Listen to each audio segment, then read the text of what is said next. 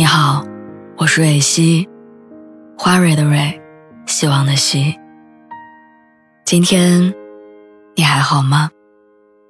你可以在微信公众号和微博中搜索“蕊希”，每天晚上我都会用一段声音陪你入睡。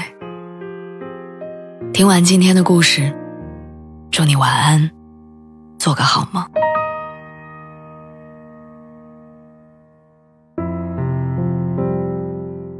忘记那个人，你用了多久？我用了两年的时间，准确的说，是我自认为这两年的时间足够让我忘掉他，足以让我清空我的心，去迎接新的人。直到几天前，我跟朋友在咖啡店喝咖啡，我下意识的点了他最爱的冰美式。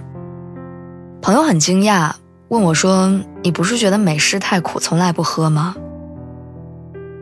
我才发现，在和他分开的两年时间里，我把他的习惯变成了我的。他爱喝冰美式，分手之后我喝咖啡都点冰美式。他不吃香菜，我去吃饭的时候总会多说一句：“老板不要香菜。”他吃火锅喜欢蒜油底儿，我就再也没碰过麻酱。原来我好像从来都没有忘记过他。成年人总是擅长伪装，也擅长自欺欺人。好像说了句“不爱了”，就真的不爱了；自我催眠说“我忘记他了”，就真的能把他忘掉。我们常说时间强大，它是人世间所有遗憾的解药。